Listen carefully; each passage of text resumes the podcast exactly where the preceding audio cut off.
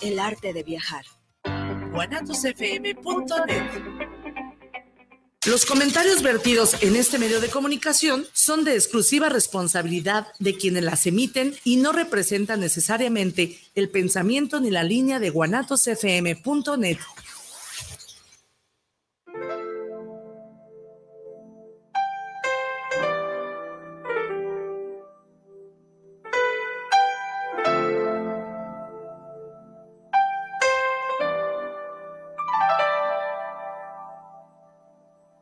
Altamirano te da la más cordial bienvenida a Semblanzas.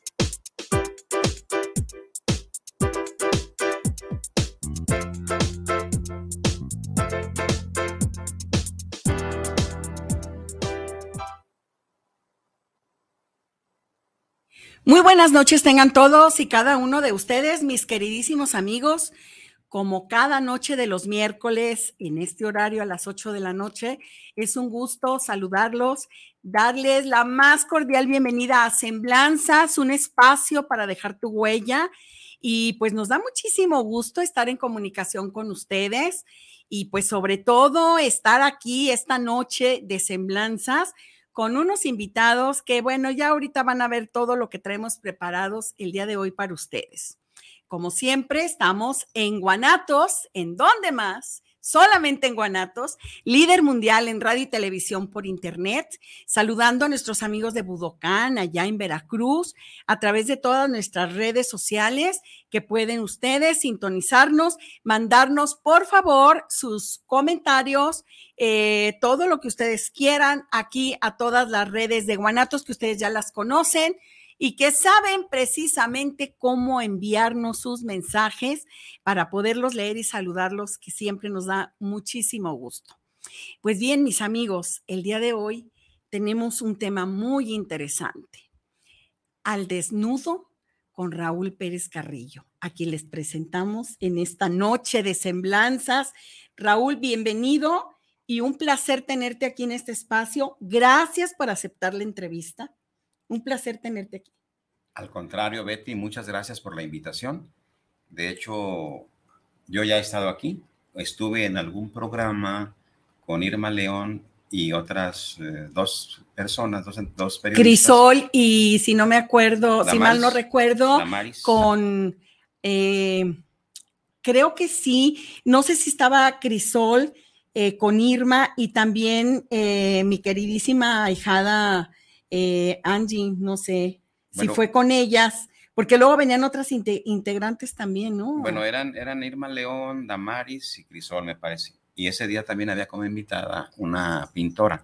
Ajá. Entonces eh, me invita Irma León porque mi contacto con Ayam Arte, sí, siempre, Arte. siempre fue Irma León. Fíjate. Saludos, por cierto, a todas ellas. A, León, a la jefa de Ayam Arte. Sí, claro. Con Irma hicimos varios proyectos. A través de ella proyectamos incluso pintores y declamadores a nivel nacional. Mira qué a partir de las exposiciones y de las presentaciones de libros y demás que organicé primero yo en Casa Elvira o Gorditas Elvira. Mira, qué bien. Ahí empezamos y ahí se acercó primero Blanca Estela Briones Gaitán, que me invita a Casa Fluya, que ahora se llama La Escalera, Ahí conozco a Irma, Irma León, y posteriormente las dos van a Gorditas Elvira y a partir de allí se genera, lo dije alguna vez, un trío, un trío de, colaboración en varios eh, temas, varios eventos que lograron eh, producir un resultado de alcance internacional porque participan personas de Centroamérica, de Sudamérica y si no me equivoco también de Estados Unidos, pero sí de México, Centroamérica y Sudamérica. Fíjate, Raúl, que no me dejarás mentir, pero en Jalisco tenemos mucho talento, tenemos promotores culturales de una talla muy grande eh, que han hecho pues mucho esfuerzo. Ahora sí que por apoyar también a jóvenes talentosos, que qué trabajo les cuesta eh, abrirse paso. Hay jóvenes eh, y adultos también que pues muchas veces eh, pues les gusta escribir, ¿verdad? Y a veces realmente pues se ve que, que a lo mejor eso no es lo suyo. Así es. y que desgraciadamente, eh, pues como que encasillamos a la mayoría de las personas en esa línea. Pero realmente si hay jóvenes muy talentosos que yo creo que a los adultos que son realmente, pues yo no lo digo ya nada más como promotores, sino como activistas culturales, creo que es muy importante también el apoyar a toda esta gente valiosa. Pero ese tema, como es algo que acabo de leer, que precisamente estuviste ahí compartiendo en un post, lo vamos a tocar eh, un poquito más a fondo. Claro. Pero sí me gustaría, eh, pues, que presentáramos a tu invitada. La dejamos.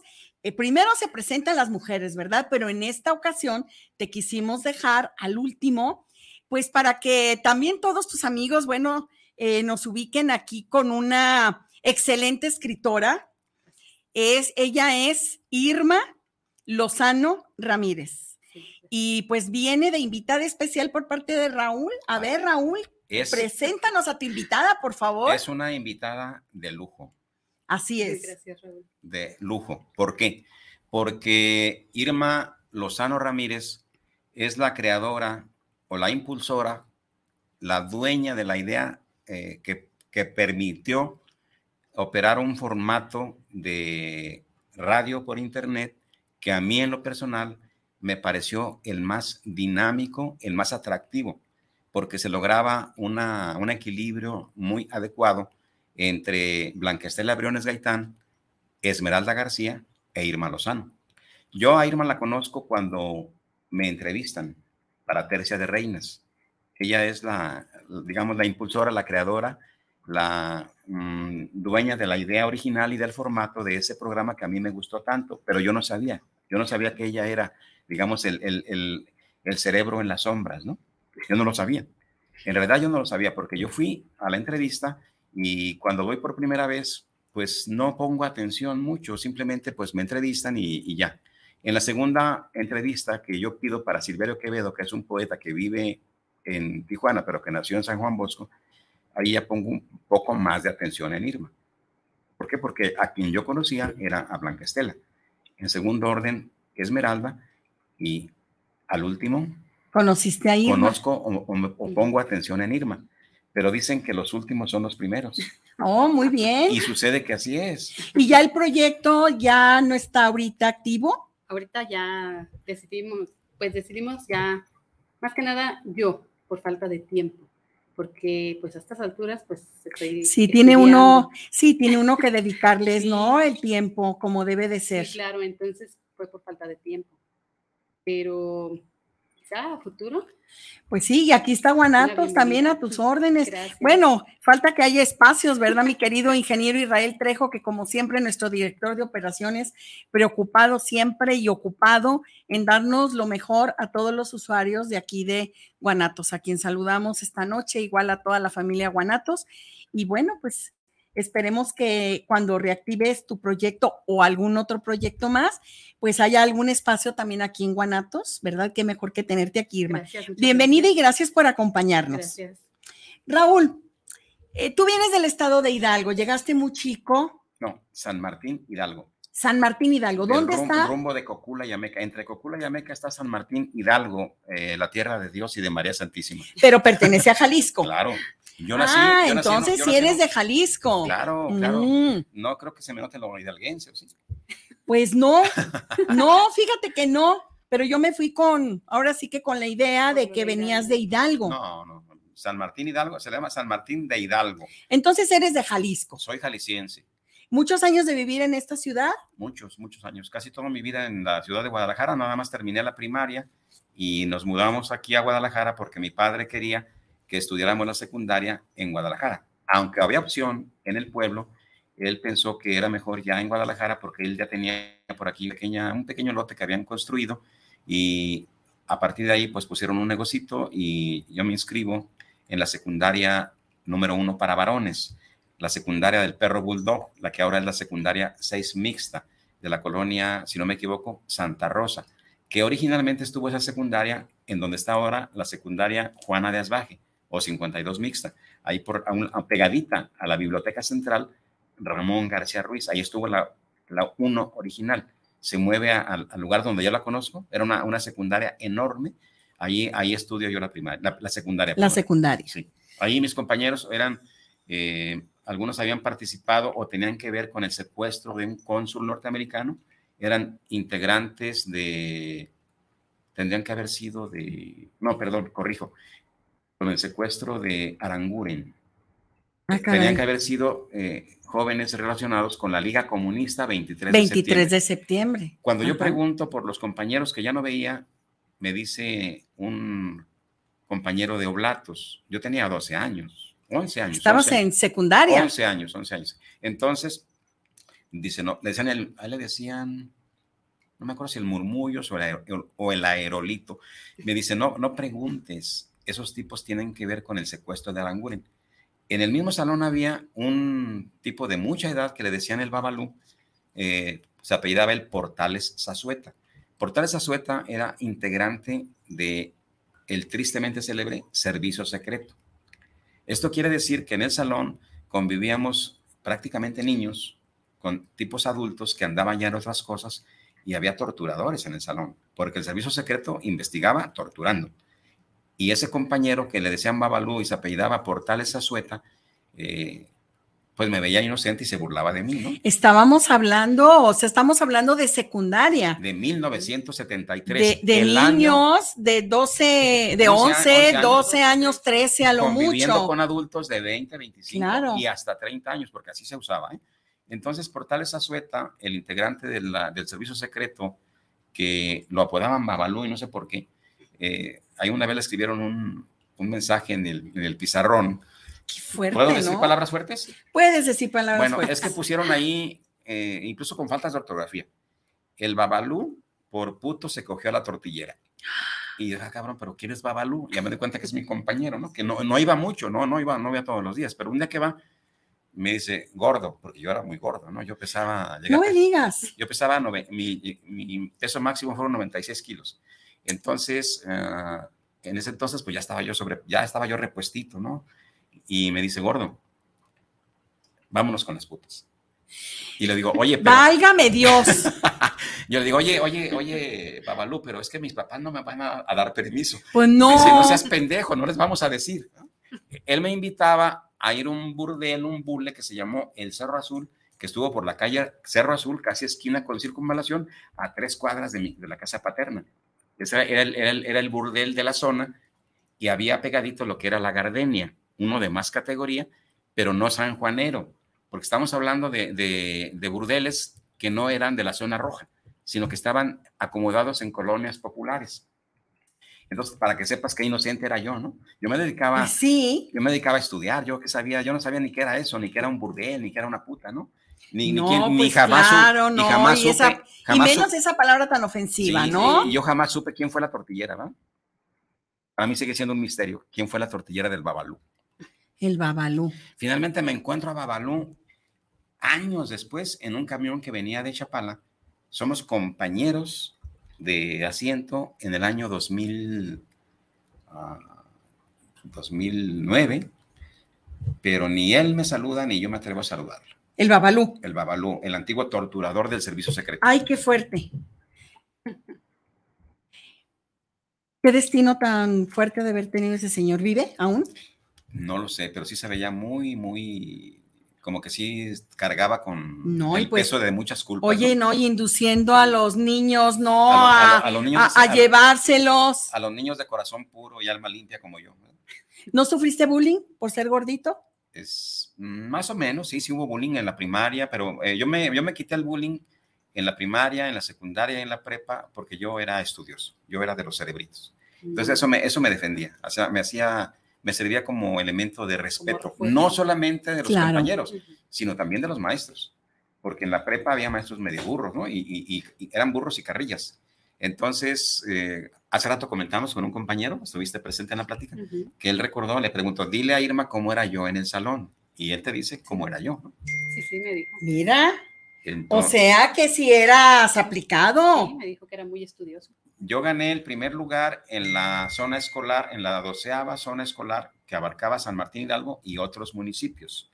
Yo gané el segundo lugar pero eh, creo yo, digo, como, como explicación de por qué no quedé en primer lugar, porque mi maestro de primaria, en lugar de meterme al concurso, me lleva a desayunar porque dice, si no desayuna el gordo que, que, se muere de hambre, si no come a tiempo, pues vamos a, a, perder. Entonces entramos 20 minutos o 30 minutos después del concurso y quedo en segundo lugar. Mi mamá dijo que no, que yo era el primero, pero que perdí el volado con el de la cabecera municipal. No, no o sea, no, no volado, simplemente llegamos tarde al concurso. Por eso que hace en segundo lugar. Por eso Raúl, lugar. Y luego de ahí, de esa secundaria tan, este, tan, pues, ¿qué te diré? de tanto aprendizaje, ¿verdad? Vamos a decirlo así, de alguna manera, ¿verdad, Irma? Sí, claro. Brincas a la preparatoria. ¿Qué preparatoria estuviste? La prepa 2, pero quiero, quiero cerrarlo de la secundaria porque tengo un libro no publicado que toma su nombre de un estribillo que se gritaba o se cantaba o se coreaba en, los, en las pugnas estudiantiles de los grupos rivales. En aquel tiempo, cuando yo estaba en primero, yo no me identificaba la digo tu punto de vista, yo no me identificaba ni con los burgueses, ni con los güeritos, ni con los ricos.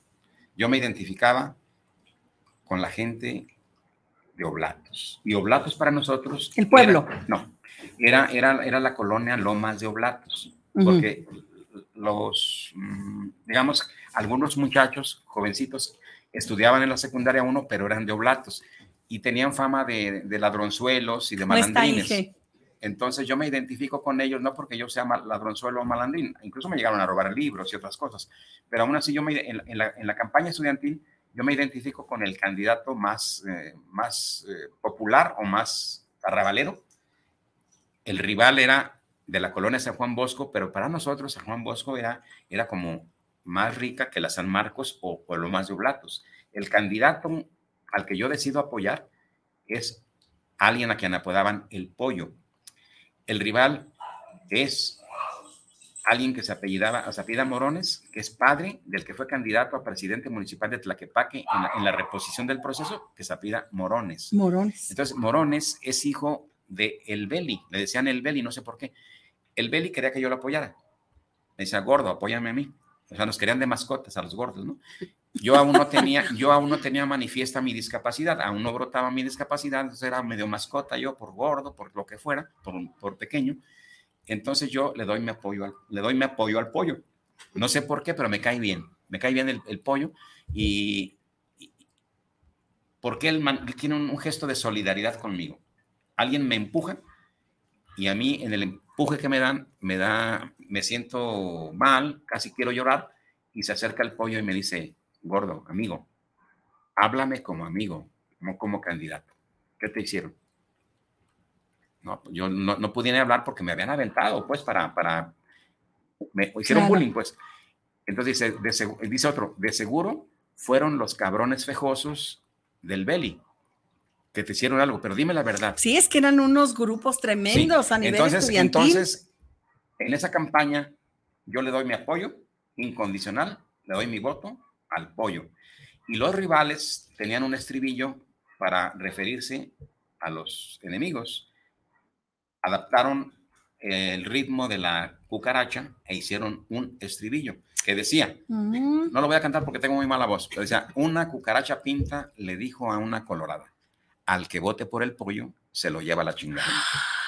¿Qué tal, eh? Ese, ese, ese estribillo le pone título a un libro que no he publicado, un libro inédito, que se llama precisamente Una cucaracha pinta. Fíjate que yo he leído tus memorias y la verdad me gusta mucho eh, la forma o esa facilidad que tienes. Para mí es un don el hecho de, de la descripción, porque no todos sabemos describir a detalle. Eh, hasta la ropa, no se le olvida ni la ropa. Entonces, eh, creo que, que eres muy bueno para la narrativa. Bueno, yo no considero que sea un don, yo creo que es una habilidad. Y, y esa, esa- Pues es lo mismo, ¿no? Don y habilidad, el, el- ¿no, Raúl? el don- el don viene del cielo y la habilidad es un desarrollo. ¿Cómo crees? El don, lo que se te da, no. Es ¿Los una- aprendes también? es un aprendizaje. Entonces, yo tuve, yo tuve una, yo cuando saco mi primer libro en el 94 y después en el Ujú. 98, en el, como en el 99, 2000 quizás, quiero tomar un, tomo un curso de redacción básica porque yo quería a su vez vender ese curso, pero no tenía ni el currículum, ni la estructura para impartir un curso. Entonces tomo un curso, el maestro, el maestro nada pendejo dice, tú, tú no eres un novato. Le, llevo unos, unos pasajes del viejo libro que se llamó Crónicas de Nota Roja. Lo tomo, pero sin decirle que, estaba, que era un libro escrito por mí, simplemente le llevo yo un ¿Fue tu primer libro? Esta es la segunda edición de mi primer libro. Ahora, a ver, vamos haciendo una pausa. ¿Este libro lo escribiste más o menos en la preparatoria o ya en tu carrera? Lo escribí, no, lo escribí después de mi carrera, lo escribí en el año bueno, a finales de 1994. Porque va, lo publico en 1995. Ok, porque vamos haciendo esa pausa. Así es. Eh, porque yo quiero preguntarte, ¿cuándo nace Raúl como escritor? Porque realmente Raúl es un abogado. Tú estudiaste la carrera de leyes allá en el CUSH, UDG, por supuesto. Y también iba a filosofía y letras. También iba, ya me dijo Raúl que iba de, de ahí de galán a filosofía y letras, ¿verdad? Pero bueno, el caso. Me, dejaba querer un poco. Te dejabas querer, galán, coqueto, ¿no? Creo que iba a filosofar con las chicas. Sí, sí, sí, sí, así es, Irma. Pero bueno, independientemente de todo, eh, ¿cuándo nace ese escritor? o, naciste siendo escritor? Platícame, por favor. Yo no creo eso. Termino la idea. Cuando yo le muestro al maestro ese Les voy a tomar algunas fotos. Tú sígueme hablando. Eh, me dice, ¿tú escribiste esto? Le digo, sí, yo lo escribí. Y me dice él, tienes una gran habilidad para manejar el campo semántico. Dije, ¿y eso, ¿y eso qué es, maestro?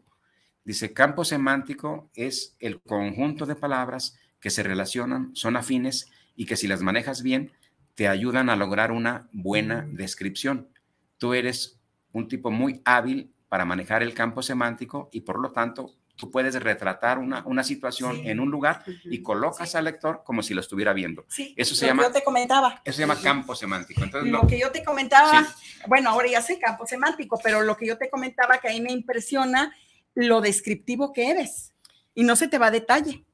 Bueno, lo que pasa es que yo tengo yo tengo una memoria que puede considerarse de buen nivel, o sea, quizás privilegiada, porque creo que soy de mi generación, de mi familia, de mis contemporáneos, los más viejos y los más jóvenes que yo, creo que soy el que tiene más capacidad para poder recordar.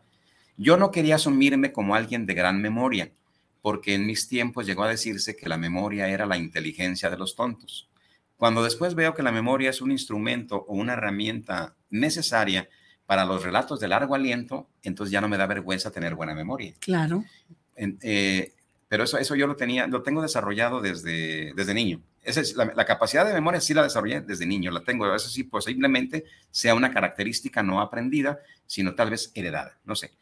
Pero, pero la, el escribir no se me da como un don, sino como una cuestión casual y como una cuestión de necesidad también para imponerme. ¿Por qué?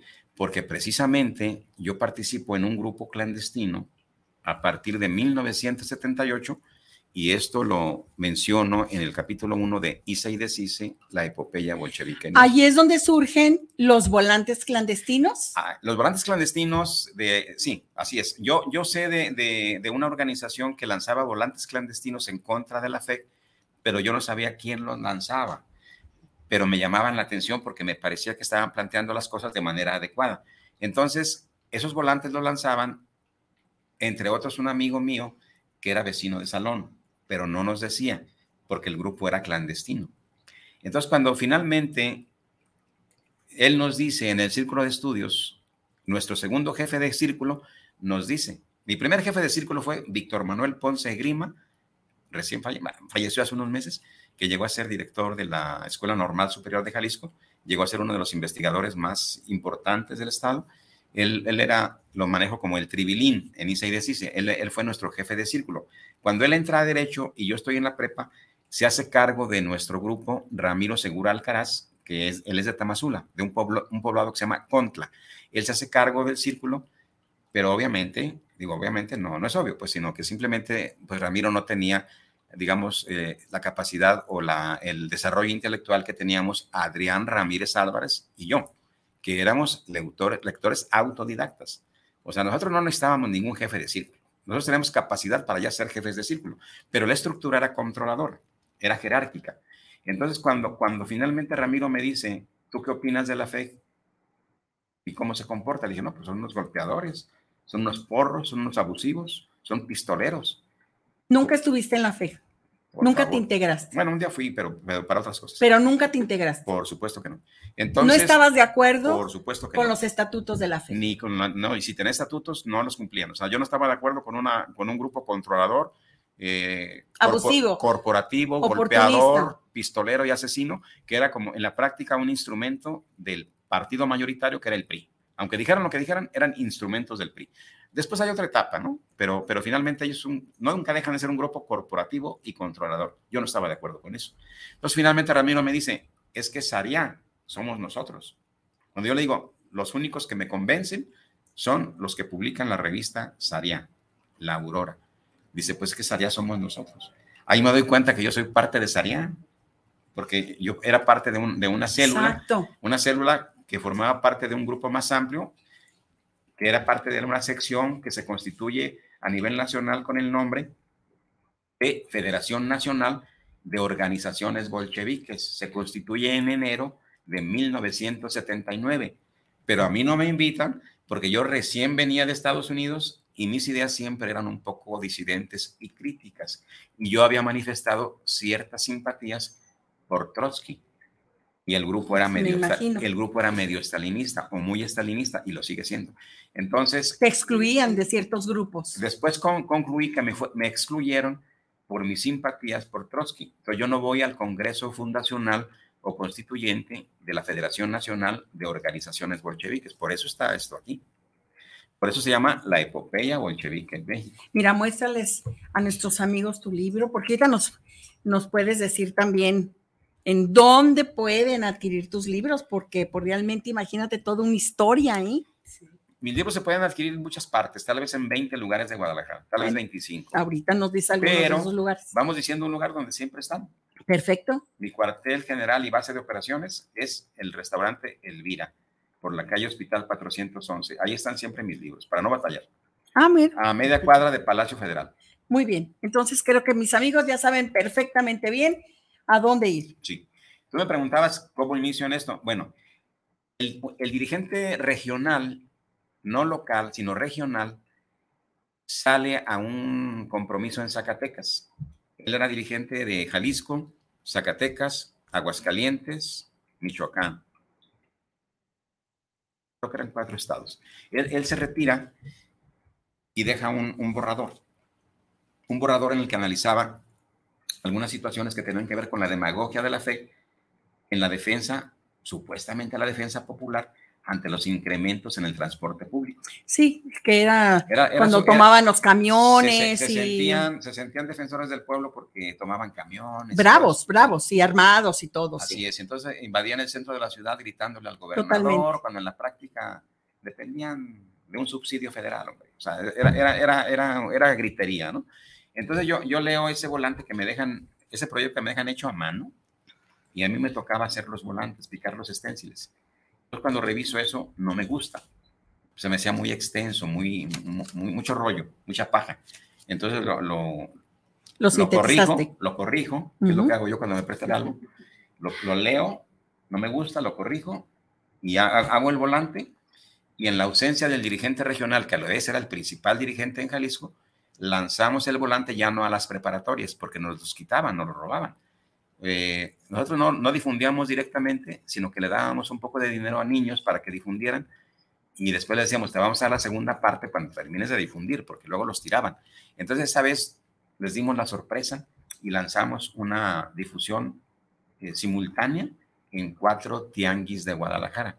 Lanzamos miles de volantes, pero no nos vamos a las escuelas, sino al, al baratillo de la 38, al tianguis del agua azul, al no me acuerdo lugares muy estratégicos.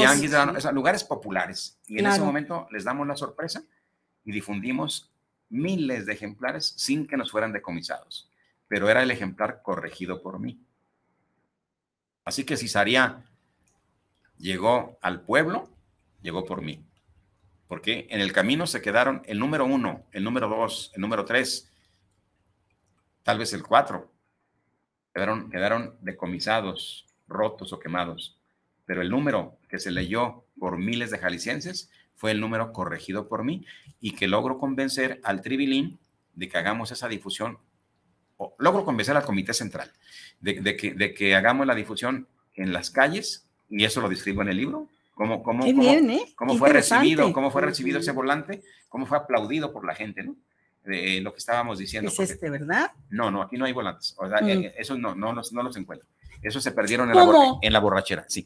¿Y no tienes nada? No, el que, el que puede tener es Ramiro Segura, Alcaraz, algunos ejemplares en Tamazula, pero de alguna manera no nos hemos coordinado para encontrar. Valdría la pena, ¿no? Que lo rescataras para tenerlos ahí. Tonatiu, de, Padilla, que ya andaba acercándose a la fe en aquel tiempo, me reconoció hace como tres meses que él coleccionaba todos los ejemplares de Saria. Mira. Porque Tonatiu, Tonatiu. Tonatiu Bravo Padilla originalmente no fue fejoso él fue antipadillista, antifejoso. Él, él, él, se acerca a Raúl Padilla en el auditorio de la Prepa 2, porque él estudiaba en la Prepa 2. Y cuando llega Raúl Padilla y su comitiva en la campaña, él toma la palabra y ataca a la fe, la critica. Al final lo aborda Rodolfo Gutiérrez Cermeño, un gran amigo para mí, un excelente amigo en estos momentos. Él pensó que le iban a golpear, porque eso se usaba. Y Cermeño no era, no era el suavecito. ¿eh?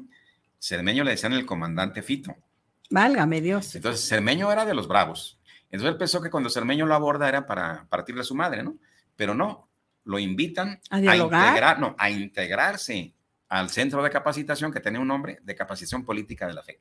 Raúl Padilla era muy inteligente. Él, él, cooptaba, él cooptaba a la gente. Entonces copta. Fue un gran líder. Copta a alguien, alguien que podía haber sido un opositor lo convierte en un aliado. Claro, alianza, inteligente. Alianza que dura claro. hasta el día de hoy. Claro, la facilidad de, concertación que tenía Raúl Padilla, ¿no? Así es. Bien, ahora vamos a continuar. Eh, de tus libros, ¿qué más nos puedes hablar al respecto, Raúl? Bueno, antes de, antes de eso, de, cuando se desintegra el grupo bolchevique. Las revistas. Ahí voy. Sí, las revistas. cuando, el grupo bolchevique se desintegra, se, queda un grupo en torno a mí, porque el tribilín se tiene que dedicar a trabajar. Nuestro antiguo jefe en el grupo se tiene que dedicar a trabajar porque se casa, se casa con Laura Muñoz Cervantes. Saludos por ahí si me está viendo. Eh, Seguramente van a estar muy atentos. Laura Muñoz Cervantes. Entonces se casan ellos y pues hay la necesidad de mantener una familia, de, generar ingresos y él se dedica a impartir clases en la preparatoria Guadalupe 1. Los que estábamos todavía eh, eh, en, en la libertad o en la bohemia, nos empezamos a reunir en un lugar que estaba en la colonia Lomas de Polanco. Ahí empezamos a leer poemas propios o a leer textos de Silvio Rodríguez, a escuchar canciones, ah, Atahualpa Yupanqui, temática de esa, ¿no? Eh, Cita Rosa.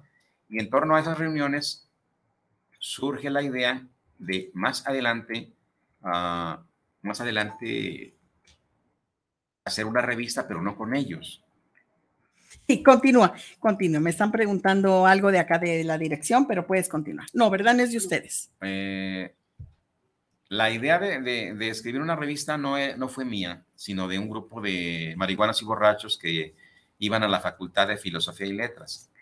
eran cuatro, cuatro hijos de familia que como eran unos holgazanes, que no tenían ninguna necesidad, pues se dedicaban a reventarse, ¿no? Eh, entonces se dedicaban a drogarse, a emborracharse, a, a, perder el tiempo, ¿no? Agarrarse a golpes entre ellos. Hubo un pleito entre ellos antes de que yo llegara a ese grupo en el que se agarraron a putazos porque uno decía, yo fumaba más marihuana que tú, no, yo, y la chingada. Entonces, y eso fue el pleito. eran las de grandes, esos eran los grandes debates antes de que yo llegara, ¿no? Los clásicos dueños de la verdad absoluta, los clásicos dueños del yo soy, ¿no? Entonces, cuando yo llego, pero del yo soy, pero en forma negativa, ¿verdad? no metafísica. Ellos tenían una idea de, de, escribir una revista que se iba a llamar Pensamiento y Tequila. Y ah, después, le, y después le cambiaron el nombre a La Virgen de Guadalupe. Nunca publicaron nada. Mira, casi casi la Rosa de Guadalupe, ¿no?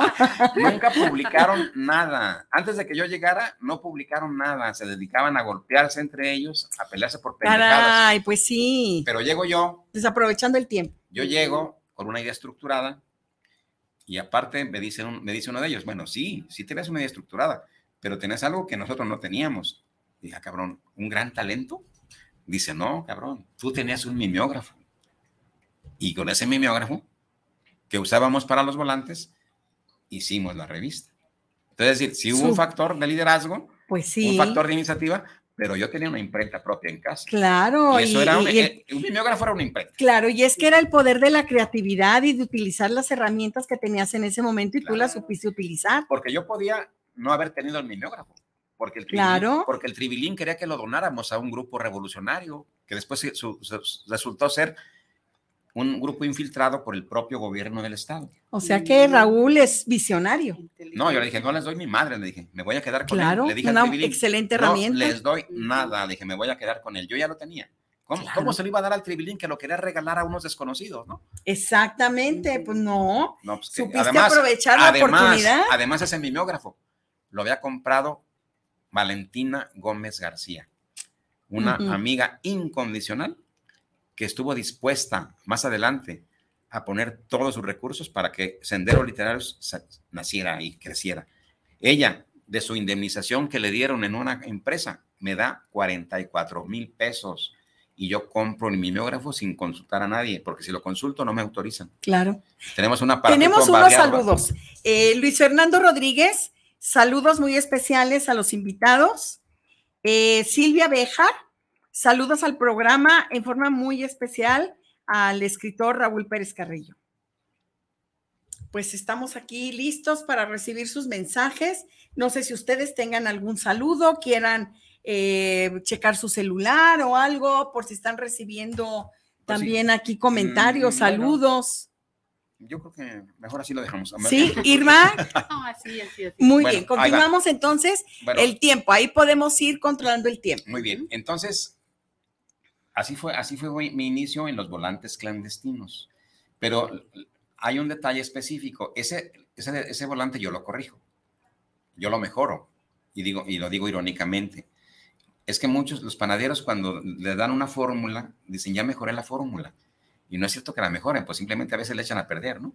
Pero el caso es que yo mejoré el escrito, según yo. Cuando llega el dirigente regional, pues ve lo que, lo, que, lo que distribuimos y no está de acuerdo. Dice, es que tú quitaste cosas elementales, básicas, necesarias. Le dije, no, porque hubieran salido cuatro hojas. Y, y todo quedó en una hojita de dos caras y difundimos 10 mil ejemplares, le dije, en, los cuatro tianguis. ¿Qué tal? Entonces, él, Eh, él- eso fue una super estrategia, Raúl. sí, claro, o sea, fue una cuestión, Claro, fue una cuestión que se me ocurre a mí, claro. me Muy creativo. convenzo al comité central y me apoya el Tribilín, que era mi jefe, que finalmente, bueno, ya, ya hablaremos después del Tribilín. Entonces, mm, pero hay un, hay un escrito que yo hago de mi propia autoría y que la organización en proceso de desintegración, todavía no sabíamos que estaba por desintegrarse, avala como, como propio. Que cuando analizo un, un caso que se presenta en Asia, cuando un caza soviético derriba a un, un avión de pasajeros surcoreano, pues yo lo analizo y ese, ese, ese volante sí es totalmente mío y sí lo asume la organización como propio y se difunde. De manera paralela yo hago un boletín para colonos en la colonia López Portillo y a ese boletín le puse la antorcha porque yo era integrante de un grupo que pretendía regularizar o dar servicios públicos a la colonia José López Portillo. Entonces ahí constituimos la agrupación Antorcha Popular, que fue el frente popular de un partido clandestino. Eh, el grupo bolchevique era el Frente Estudiantil, Antorcha Popular era el Frente Popular, Antorcha Obrera, el Frente Obrero. Éramos, eran cuatro frentes de lucha eh, que tenía ese partido clandestino y yo participaba de manera inicial en el grupo estudiantil. Después conozco a Antorcha Campesina, que era el Frente Campesino Exacto. y después mi acercamiento con Antorcha Obrera y después junto con el Tribilín, aquí en Guadalajara, constituimos en 1983 el grupo Antorcha Popular. Qué Los- interesante, los Irma, compañeros, ¿verdad? los compañeros de otras partes de la República eh, quisieron regatearnos el mérito cuando sale Isaías dice, pero como haya, haya sido como haya sido, ellos, si fueron primero con nosotros o iguales, ellos acomodaron las fechas para justificar que tenían menos tiempo haciendo el trabajo popular. Nosotros tenemos claro que hicimos un trámite exitoso en 1983 en Guadalajara. Ellos reconocen haber llegado al Cerro del Tejolote y a Chimalhuacán en aproximadamente en 1986. No es cierto, llegaron casi igual. Pero como no quería, por alguna razón ellos maquillan eh, los datos, pues yo acomodo y digo, Antorcha Popular fue, Víctor Ponce fue un líder pionero en toda la República, porque Antorcha Popular surge en el sur de Guadalajara. Hay un vacío que yo aprovecho, pero ellos ya no lo pueden desmentir porque ellos ya habían maquillado su propia versión. Entonces, la competencia es buena, pero nosotros somos los chingones. Qué, interesante, ¿eh? en verdad. Es que eso es historia. Sí, es historia. E, Es historia, claro, exactamente. Y son libros de consulta muy interesantes. Claro.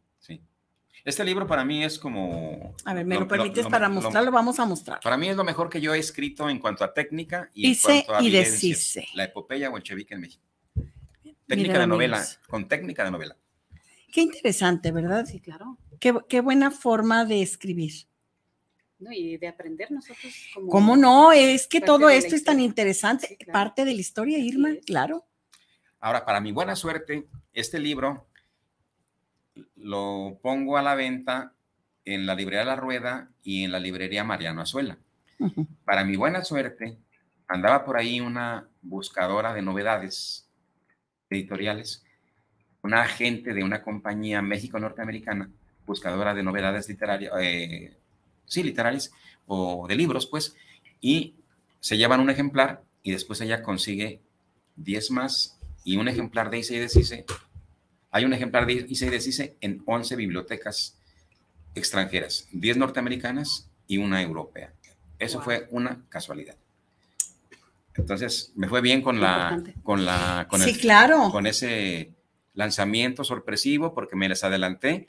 Ellos, los antorchistas, estaban pensando a qué horas escribían su historia a su manera de dormilona, dogmática y sectaria. Yo no sabía, pues yo me puse a escribir como yo escribo, sin pedirle permiso a nadie y sin consultar a nadie. Sí les hice llegar el texto. Dije, pero no le voy a quitar ni un punto ni una coma. Nada más para que sepan que Tal voy a sacar el libro. Así es. Mira, Raúl, tenemos aquí algunos comentarios en mis redes. Eh, tenemos a María de la O, eh, te manda saludos muy cordiales a Irma, a Raúl, nuestra queridísima María Gracias, Bonita, como yo le llamo con tanto cariño. El maestro Willy Vera Fernández, saludos a los invitados, saludos Betty, maestro Willy, ¿cómo está usted? Sonia Solórzano, mi, mi gran amiga que cada año pues tratamos de, de poner un granito de arena en la situación de las explosiones del 22 de abril y cada año viene con nosotros a darnos los avances. Y creo que ya consiguió por ahí algunas, a- algunos avances, no como ella quisiera, pero ahí va Pero caminando. Saludos también eh, muy especiales a los invitados. Saludos para ti, Sonia, con, tonto- con todo el cariño. Y tenemos aquí, permítanme. Saludos para ti, Sonia, Creo que tenemos más. Irma. Espérenme, déjenme quito el volumen. Muy bien. Tenemos más comentarios. Eh, están viéndonos. A ver, déjenme ver si puedo entrar, porque tengo mucha gente conectada, pero no puedo entrar a ver nada más que los comentarios. Pero bueno, a todos ustedes que están aquí en nuestras redes, muchísimas gracias. Les agradecemos mucho estarnos acompañando. Y bueno, continuamos. Tenemos todavía 10 minutos, Bien, Raúl, para yo- continuar mira, con el tema. Siguieron pues las, las revistas experimentales. Este es el número dos de Sendero Literarios. Entrevisto a Virulo, integrante de la nueva trova cubana. Ah, mira, Wow. Qué bien. A través de Virulo le hago llegar el número uno de Sendero Literarios a Silvio Rodríguez con, de- con Sí. dedicatoria especial. Qué de- bonito. El- luego me quedo sin mimeógrafo porque lo empeño y, no lo puedo desempeñar. Ah, caray. Y entonces este número 3 se imprime en, las, en los talleres de la- del Partido de la Revolución Socialista, el PRS, que era un grupo así medio, medio stalinista, pues medio sectario también, que hizo una alianza con la Federación de Estudiantes de Guadalajara. Te lo paso acá, Irma. Oye, qué bien, Y bueno, qué Eh, interesante. entonces pasa un tiempo, ah, después de la revista Sendero Literarios que tiene cuatro números, el quinto se queda, se queda en el camino porque no me llega el apoyo, se queda el número cinco sin imprimir. En ese número cinco yo me iba a meter ya a la, a la novela y a abordar temática como por ejemplo, hablaba, hablaba del caso del santo, de Santo en el Mascado de Plata, Mm. hablaba también de una novelita que yo escribí que se llamaba o se llamó Marinia, novelita semiporno para prostitutas y seminaristas. Ah, caray. eh, Ah, entonces, caray, un ya- público muy Sí, selecto, claro, ¿verdad? claro, o sea, para que sí, Sobre todo los seminaristas, ¿no? sí, claro. Entonces, bueno, es, es que no quiero meterme en detalles porque se nos va el tiempo en eso. Sí, caray. Sí. Ento- Entonces, Sí, tiempo es el que nos falta. Sí. entonces hablamos de, de que era desnudo total de los volantes clandestinos, pasando por las revistas experimentales Así es. a la novela erótica e histórica. ¿Cuántos libros tienes, Raúl? Publicados seis. Seis libros. No publicados, no sé, tal vez seis, ocho, no sé. Pero publicados seis. Seis. Y aparte los que faltan por publicar. Sí, tenemos, por ejemplo, el material de poesía que Irma precisamente, precisamente, Compártanos algo de poesía, mira, compártanos algo que traigan por ahí. mira, la razón por la cual este, eh, se da mi acercamiento con Irma Lozano Ramírez es porque ella me dice que si yo podría leer algo de su trabajo y me manda eh, los diálogos del fuego. Así es. Y después en, un- en una, en una en- entrevista que tenemos me regala, me dedica su libro de haiku, que se llama ¿cómo? Se llama, eh, Es que tiene el título con pluma, ¿verdad? se llama Flor de Sangre. Flor de sangre. Flor de sangre. Entonces me regala, me dedica Flor de Sangre, me, me facilita Diálogos del Fuego, los empiezo a leer, le- me parece, me sorprende, me sorprende que ella tenga la capacidad de manejar ciertas figuras literarias en la poesía, y, pero también le hago una observación. Entonces, eh, ah, pero antes me pregunta, ¿usted me podría leer? Ah, pero ¿cómo no, señora? Ay, antes te animaste, ¿verdad? Sí. Entonces, Digo, porque el señor pues es un gran experto en la materia, pero Pero dije, bueno, te expusiste a que te corrigiera todo, ¿no? Claro. Tengo ese problema, o sea, yo no leo deleitándome, es lo malo, ¿no? Entonces, eh, es el problema. Yo cuando, des- pero eso, eso- Eres eh, crítico. soy un lector crítico, soy un criticón. O sea, entonces cuando la poesía como tal no me llamó tanto la atención, a pesar de que tiene, tiene lo que tenga a su favor, no es lo mío en este momento, pero cuando ella me hace entrega de 10 relatos, 10 relatos que les, que les puso como título El lado oscuro del espejo, título que no me gusta, pues yo les sugiero como subtítulo 10 historias para no dormir. Y en mi opinión, el título aún falta, falta perfeccionarlo. Pero cuando estoy leyendo, cuando me muestra el primer texto, pues yo empiezo a corregirlo, ¿verdad? Sí. Se lo lleno de, de, mar- de- con, este, con esta cosa, con este lapicero. A Sí. corregir. Le, le hago como algunas cuantas, como una o dos observaciones, ¿no? Sí. Tu género, eh, por decirlo de alguna manera, es el suspenso, este, el misterio, podríamos llamarlo así. Sí, son relatos negros, oscuros, de misterio, de tradiciones, leyendas, sobre todo de la zona de los altos, de una zona específica de los altos. Pero hay un relato vampiresco o vampírico y licantrópico. Eh, es. eh, Entonces, Mm. hasta ahí voy yo, porque tuve un problema de que empezó a fallarme un poco la, fijar la vista por tanta eh, lecturas tan de madrugada, pues entonces, aparte de... Por me- tanta cosa tan pornográfica que has de haber escrito. ¿Cuál? Por eso han de haber fallado los ojos. No, la verdad, la culpable de mi falla eh, en el vértigo fue una pintora que quiso conocerme y ahí voy yo de audaz y ella fuma, fuma a lo bestia y la verdad me dañó, ¿no? Me dañó y no me... Allá ya la voy librando, pero ya hubiera terminado de revisar los textos de Irma. Sin embargo, me quedé en el séptimo, los cuales revisé en tiempo récord. Sí, claro. Entonces, pero en esa revisión de todos modos me fui dando cuenta que Irma tiene una gran habilidad para el relato como de las, de las leyendas, de, las, de los aparecidos, de lo que había y todo. Ay, tan en interesante. torno a, sobre, a- a- ahora, paralelamente, o más bien, esas, muchas de sus historias, la, la mayoría de las que le he leído tienen que ver con la época de la guerra cristera, cuando quedaba, cuando la guerra pues, cristera estaba en su apogeo, Claro. la rebelión cristera, Fuerte. Sí, entonces tiene que ver. Cuando, cuando yo le digo, ah, me, me van a interesar, le dije, porque yo soy un hijo de la, de la, rebelión, de la rebelión cristera, de manera indirecta, ¿no? Eso ya lo hablaremos, se requiere un programa para eso. Sí, sí, sí, en- claro, ¿no? y vamos a tener varios más porque nos quedan cuatro minutos, Raúl. Qué barbaridad. Bueno, eh, habíamos quedado de hablar de lo último que publiqué, o lo penúltimo, que es la novela Diálogos de. Alcoba. La novela Diálogos de Alcoba incluye en una de sus páginas, como A cierre, como cierre de capítulo, un poema que se llama El viejo patio. Pero ese poema es un poema de retazos que vienen desde 1984. Pero yo acomodé al diálogo de esta novela o, al- o a la estructura de, eh, de alternancia de Diálogos de Alcoba. Quedamos de hacer una, leída- una lectura de alternancia, a ver si nos sale. Ay, por favor. Ujú. Ok. Título El viejo patio. ¿Son mis palabras? ¿Es tu mirada? ¿O es el tormento de cada cita? Haz que las sombras del olvido se disipen como una bruma moribunda en la montaña. Lleva las riendas de mi gozo al abrazarte y vuelve a darme otra caricia en la mañana. ¿Y dónde morarán nuestros recuerdos que nacieron en un momento de agonía? Deja que todas nuestras dudas se despejen y que el temor que siempre llega con mis pasos se vuelva polvo ante el contacto de tu cuerpo. Saca la cuenta de ese tiempo que perdimos cuando apostamos a fingir que éramos buenos. Llega despacio hasta el rincón del olvidado y dame un poco del calor que me has robado.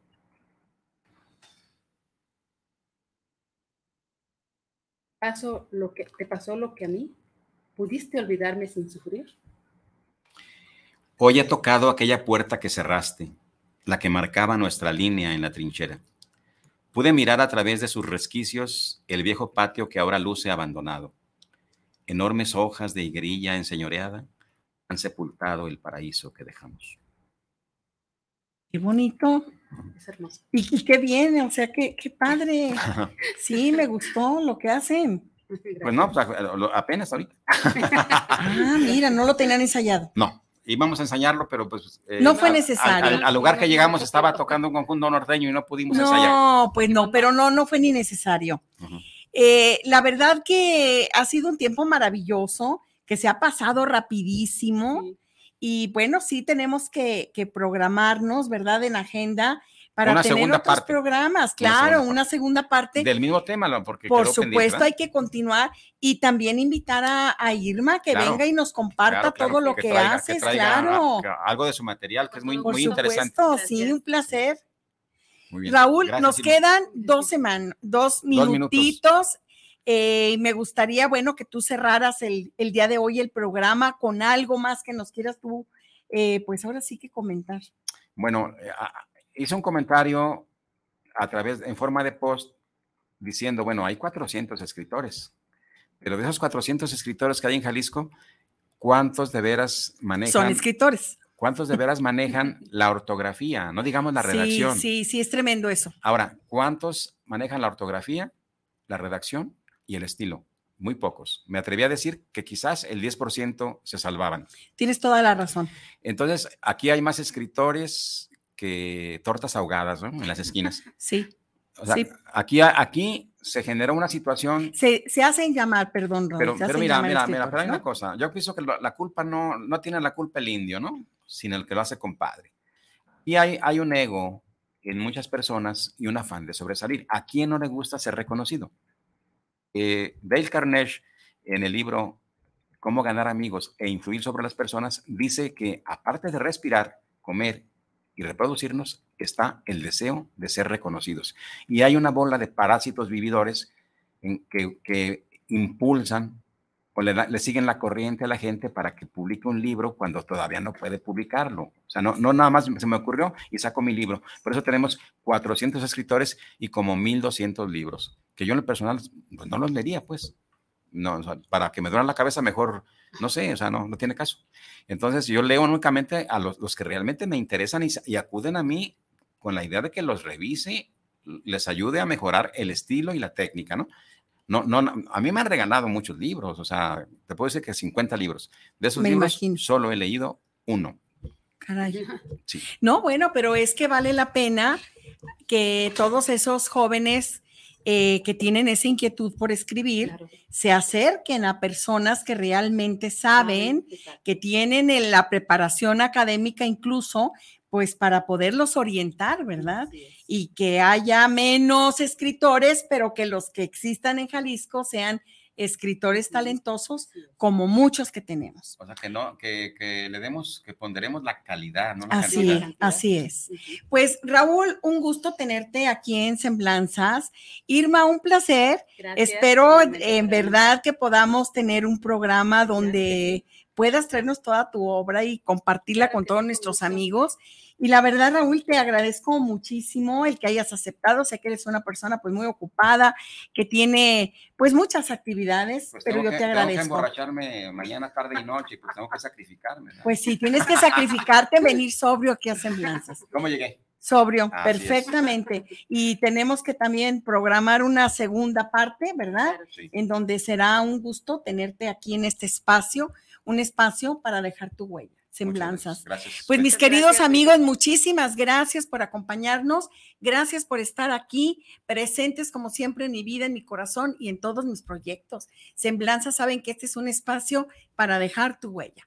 Muy buenas noches, tengan todos y cada uno de ustedes. Irma, Raúl, buenas noches. Un gusto tenerlos aquí y un gusto saludarlos. Buenas noches.